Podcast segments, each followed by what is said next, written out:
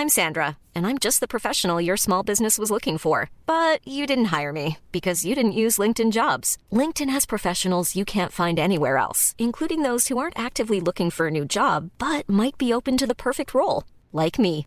In a given month, over 70% of LinkedIn users don't visit other leading job sites. So if you're not looking on LinkedIn, you'll miss out on great candidates like Sandra. Start hiring professionals like a professional. Post your free job on linkedin.com/people today. Unsere Welt ist auf dem Weg in das Zeitalter der künstlichen Intelligenz. In atemberaubender Geschwindigkeit verändert sich beinahe alles. Besonders in der Geschäftswelt ist die ungeheure Dynamik des Wandels spürbar. Die Unternehmen und die Menschen darin sehen sich vor vielen Unsicherheiten und Herausforderungen. Der Aufstieg der künstlichen Intelligenz bedeutet neuen Wettbewerb, eine Flut von Daten, aber auch sich verändernde Fähigkeiten und die sich daraus ergebende Notwendigkeit von Veränderungen in den Skills von Mitarbeitenden und der Leistungsfähigkeit der Unternehmen. Workday, die Enterprise-Plattform für Finanzen und HR, hat deshalb Innovation zum Prinzip gemacht. Viele BTO-Hörer erleben den Wandel aus nächster Nähe. Ihre Unternehmen sehen sich einem Ansturm von Veränderungen ausgesetzt, suchen nach Mitteln, um sich aus der Beschleunigungslücke zu befreien und haben Schwierigkeiten, Schritt zu halten. Oft sind die Lösungen kurzfristig und bruchstückhaft. Getrennte Systeme für die Finanz- und Personalabteilung oder die Aufrüstung veralteter Technologien sind häufige Beispiele dafür. Um Unternehmen jeder Größe bei der Bewältigung dieser Herausforderung zu unterstützen, verfolgt Workday den Ansatz permanenter Innovation. Denn nur so können Kunden Veränderungsprozesse anführen, statt darauf zu reagieren. Nur Workday verfügt über einheitliche Daten, die nahtlos über eine einzige Plattform fließen und ihnen die Möglichkeit geben, intelligente Entscheidungen zu beschleunigen, Chancen zu erkennen und Risiken zu mindern. Workday versetzt sie in die Lage, Modelle und Prognosen zu erstellen und schnell und zuverlässig zu handeln, dank Echtzeitdaten und einer zuverlässigen in die Plattform integrierten KI. Besuchen Sie workday.com und erfahren Sie, wie Sie Fahrt aufnehmen können bei Ihrer Reise ins Zeitalter der künstlichen Intelligenz. Workday, die Enterprise-Plattform für Finanzen und HR. Hier ist Beyond the Obvious, eine Produktion von Media Pioneer. Daniel Stelter wird sich auch heute einem strittigen Thema widmen und macht gleich eingangs seine Position dazu unmissverständlich klar. Heute geht es um die schwarze Null, die keine Leistung ist, sondern in Wahrheit eine Lüge und vor allem eine große Dummheit. Es ist deshalb kein Verdienst der deutschen Politik, weil es vor allem der EZB zu danken ist und dem billigen Geld, dass wir die schwarze Null haben. Sie ist eine Lüge, weil wenn wir sauber rechnen würden, die Staatsschulden in den letzten Jahren explodiert sind und nicht gesunken sind, weil die Politiker Versprechen abgegeben haben für die Zukunft, die nicht finanziert sind. Die schwarze Null ist ein Fetisch der deutschen Politik. Wo der herkommt, zu was er führt und welche finanzpolitischen Vorlieben die Regierung stattdessen ausleben sollte, hören Sie heute. Ja, die Politik sagt im Kern, dass wir die schwarze Null deshalb machen, um unseren nachfolgenden Generationen weniger Schulden zu hinterlassen, damit diese Generationen nicht unsere alten Schulden abtragen müssen. Und das klingt ja auf den ersten Blick auch einleuchtend. Wenn man genauer hinschaut, stellt man mal fest, dass es ein falsches Denken ist. Beyond the Obvious, der Podcast mit Dr. Daniel Stelter.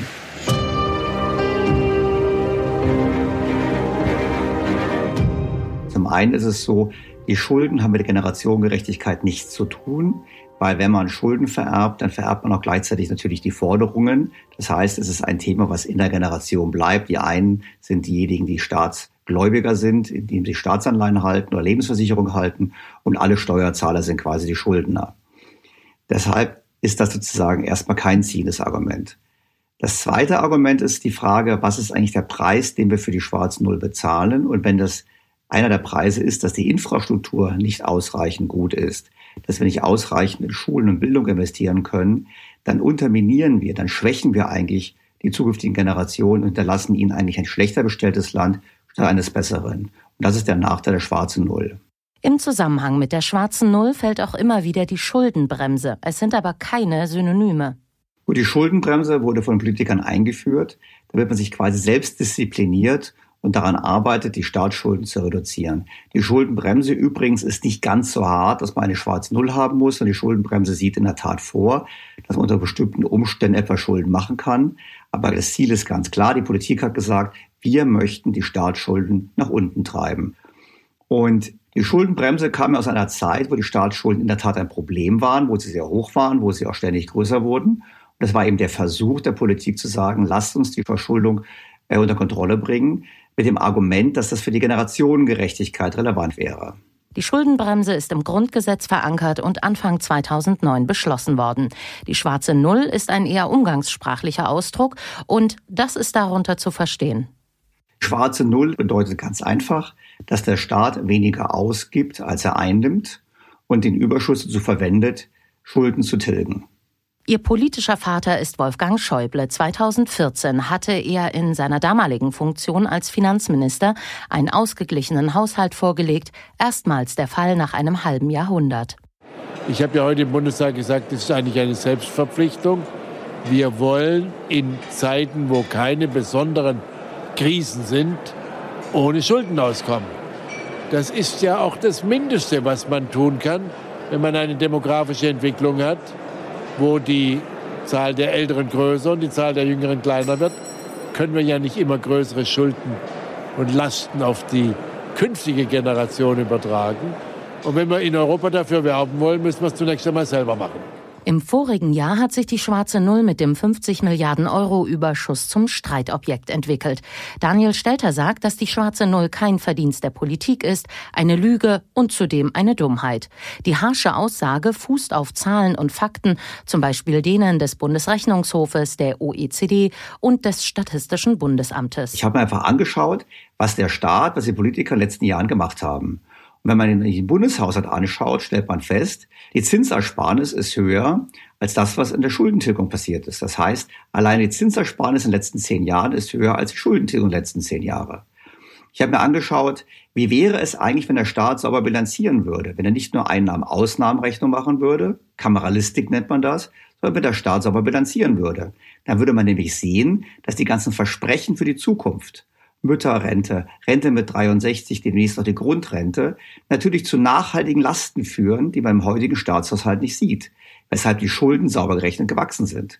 Und letztlich ist es eine große Dummheit, nämlich deshalb, dass das Sparen des Staates dazu führt, dass unser Handelsüberschuss noch größer wird und wir mehr unserer Ersparnisse im Ausland anlegen, was wir erfahrungsgemäß nicht gut machen.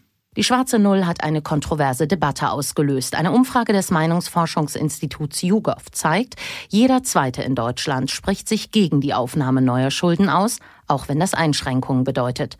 Rund ein Viertel ist dafür, die schwarze Null aufzugeben und rund ein Viertel ist unentschieden. Vor diesem Hintergrund wird die schwarze Null diskutiert, unter Ökonomen und Journalisten, zwischen den Koalitionspartnern und mit der Opposition.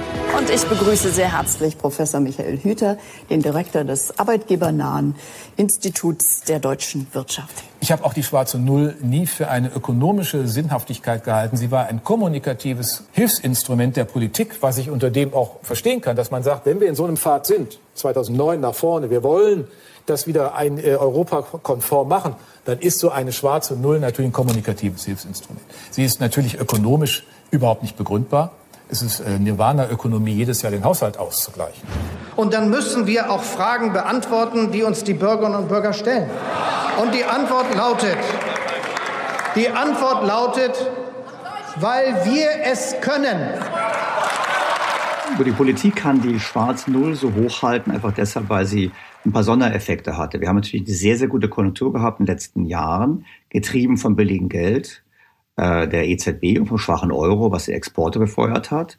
Und zugleich hat der Staat auch immer mehr die Staatsabgabenquote nach oben getrieben. Das heißt, er hat nicht nur absolut, sondern auch relativ uns mehr Geld abgeknöpft und hat somit die Kassen gefüllt, was natürlich leichter macht, äh, sich für eine schwarze Null zu loben. Es ist erneut ein solide finanzierter Haushalt.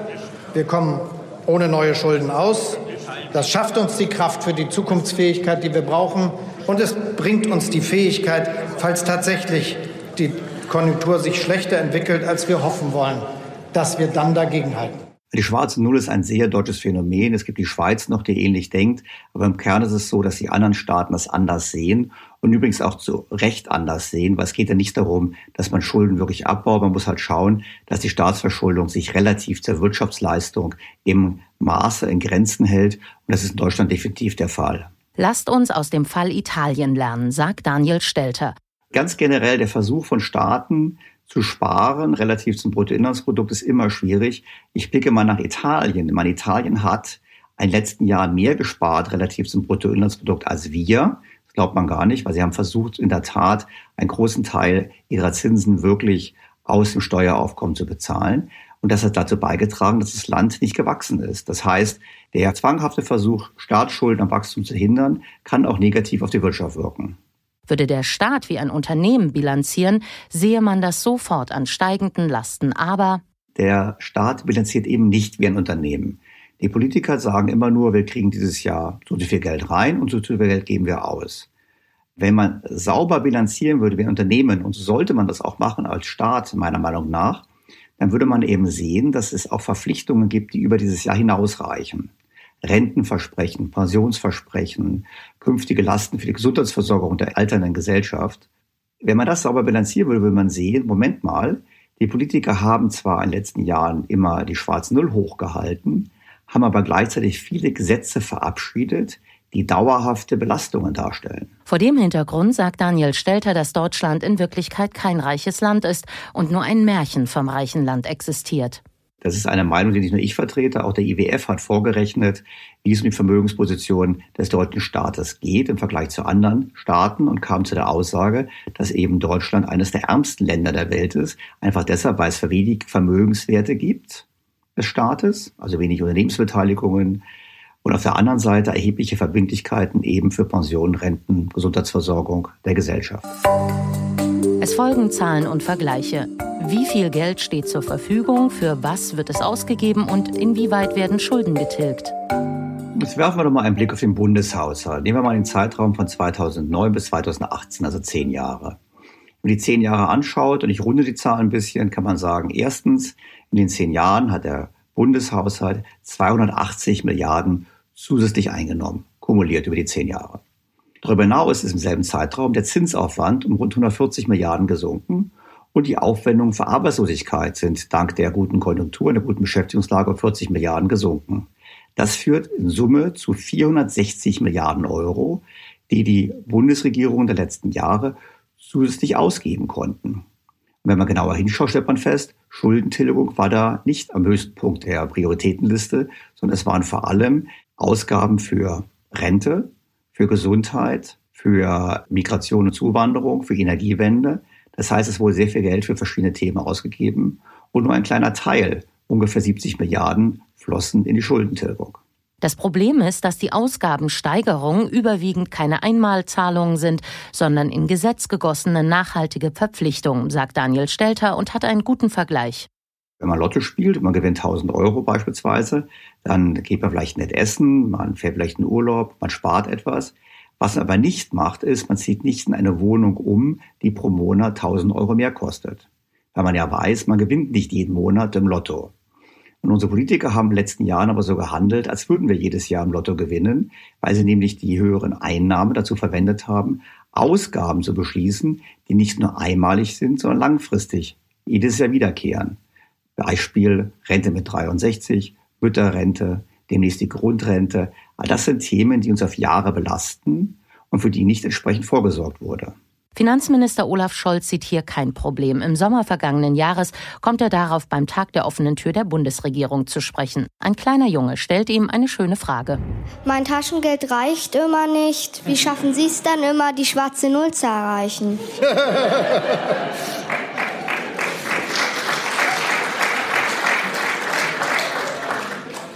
Ja, in der öffentlichen Debatte sind einige der Meinung, man soll das dadurch lösen, dass man es nicht tut. Ähm, aber wie man ja, wie du ja auch persönlich merken kannst, klappt das nicht so richtig. Deshalb ist es schon ganz gut, dass man auf sein Geld ordentlich aufpasst.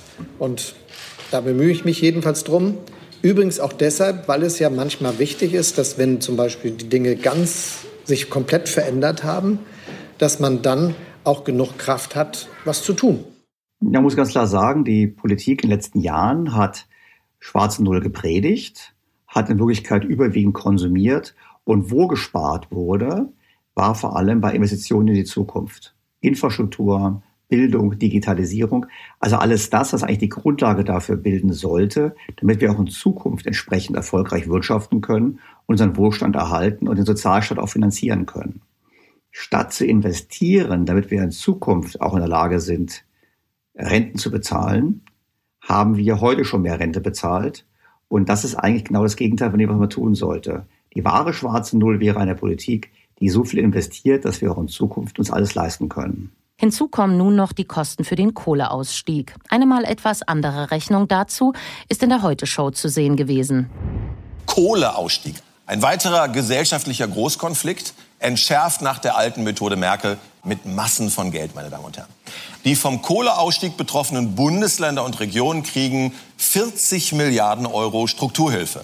Es gibt noch, wir haben nachgeguckt, rund 20.000 betroffene Kohlekumpel. Wenn wir jedem von denen jetzt direkt eine Million überweisen, dann kostet das nur 20 Milliarden statt 40 und das Geld landet bei den Richtigen. Nachteil, die sind dann Millionäre und wählen alle FDP. Aber irgendwas, äh, irgendwas ist halt immer. Ja gut, also die Schätzungen für den Kohleausstieg liegen ja irgendwo zwischen 40 und 80 Milliarden Euro. Und äh, wenn ich dann ähm, an die Heute-Show denke, die Satiresendung des ZDFs, die schon vor Monaten vorgerechnet hat, nachdem nur 20.000 Arbeitsplätze betroffen sind, entsprechen 40 Milliarden immerhin zwei Millionen Euro pro betroffenen Arbeitsplatz, was ziemlich teuer ist. Ich glaube, da kann man effizientere Wege finden. Es zeigt aber, dass die Politik dazu neigt, im Zweifelsfalle immer Probleme mit Geld zu lösen und vor allem mit dem Geld zu lösen von denjenigen, der nicht mit am Tisch sitzt bei diesen Verhandlungen, nämlich dem Steuerzahler. Um sämtliche finanziellen Folgen aufzufangen, müssten mindestens 35 Milliarden Euro pro Jahr zusätzlich gespart werden. Daniel Stelter sagt, die Politik macht das Gegenteil. Sie verspricht einer Bevölkerungsgruppe Zahlungen, die eine andere Bevölkerungsgruppe finanzieren muss. Zum Teil sind es dieselben Personen. Optimistisch gerechnet sei der Netto-Wohlstandseffekt für das Land Null. Was die einen gewinnen, verlieren die anderen. Zudem ist die Umverteilung mit Kosten verbunden. Wir alle wollen Sozialstaat haben, zahlen aber letztlich selber dafür. Ähm, es wird immer gesagt nach dem Motto, ja, das sollen die Reichen bezahlen. Im Kern ist es aber so, bei dem großen Volumen, was der Staat mittlerweile hat und dieser Umverteilungsmaschinerie, zahlen wir weitgehend selber für die Leistung, die wir bekommen. Und es wäre weitaus effizienter zu sagen, lasst statt der schwarzen Null lieber mehr heute investieren und auf der anderen Seite zukünftige Lasten reduzieren, was natürlich unpopulär ist bei denjenigen, die zum Beispiel auch vor dem Rentenalter stehen.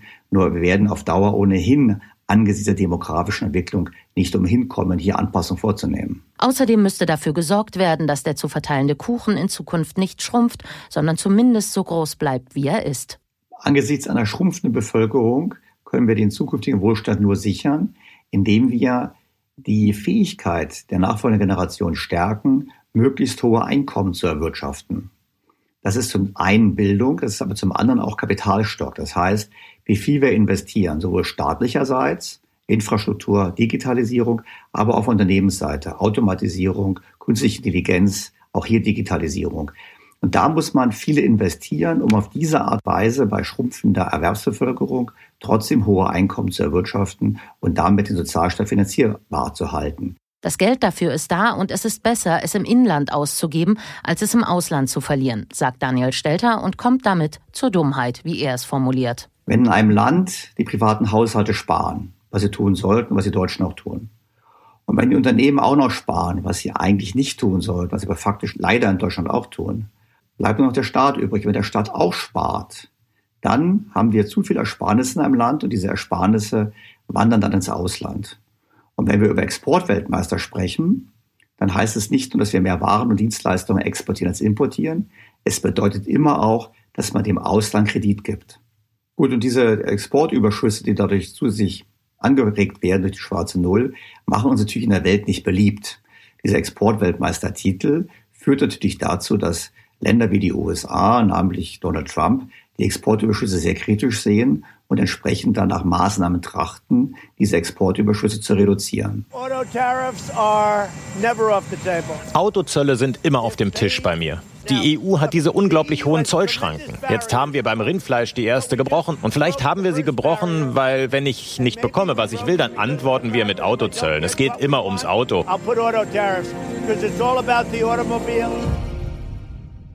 Wenn man auf die Historie blickt, unserer Geldanlage im Ausland, wo wir ganz klar festhalten, die ist nicht gut.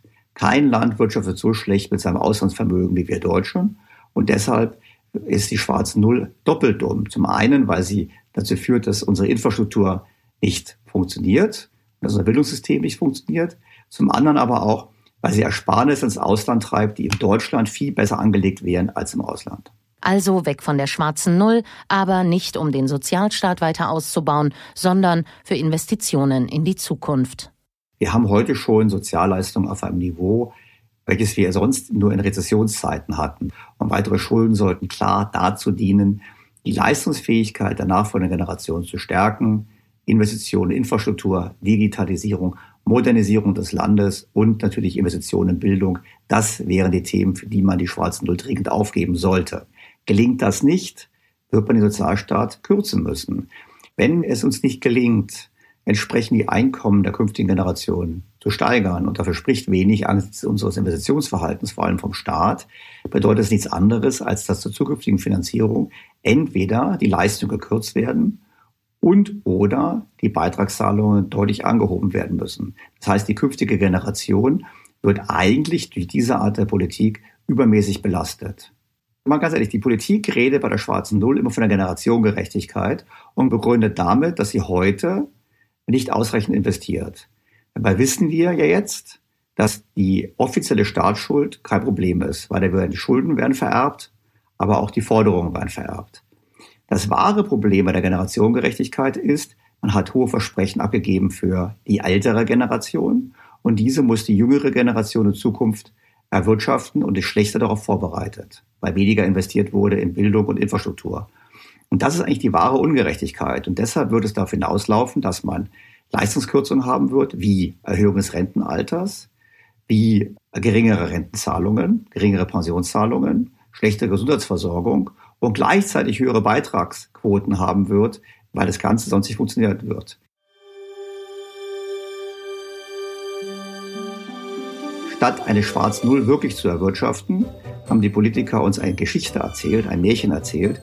Und vor allem angesichts der Zinsentwicklung der EZB muss man ganz klar festhalten, es ist nicht mehr ihre eigene Leistung, sondern sie verdanken es der EZB.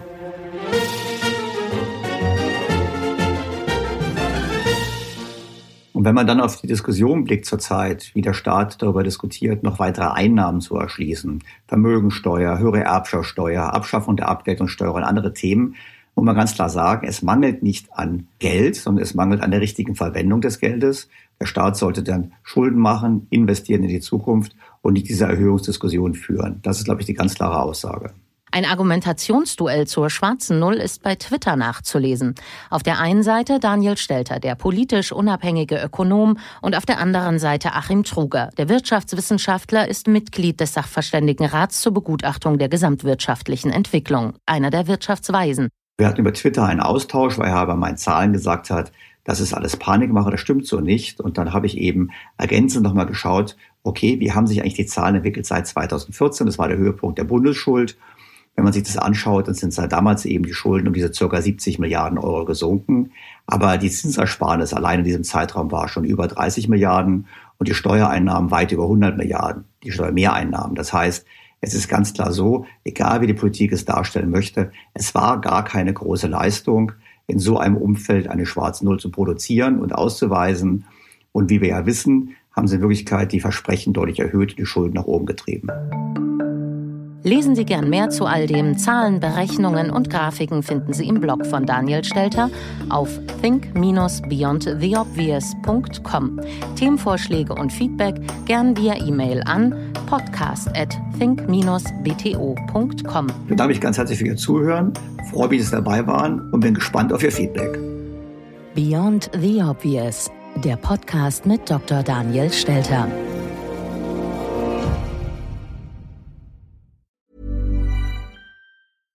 Was ist noch besser als ein guter Plan? Die Möglichkeit, ihn zu ändern. Mit integrierter KI bietet Workday kontinuierliche Innovationen, die Ihnen helfen, agil zu bleiben, egal was passiert. Workday, the finance and HR system for a changing world. When you make decisions for your company, you look for the no-brainers. And if you have a lot of mailing to do, stamps.com is the ultimate no-brainer. It streamlines your processes to make your business more efficient, which makes you less busy.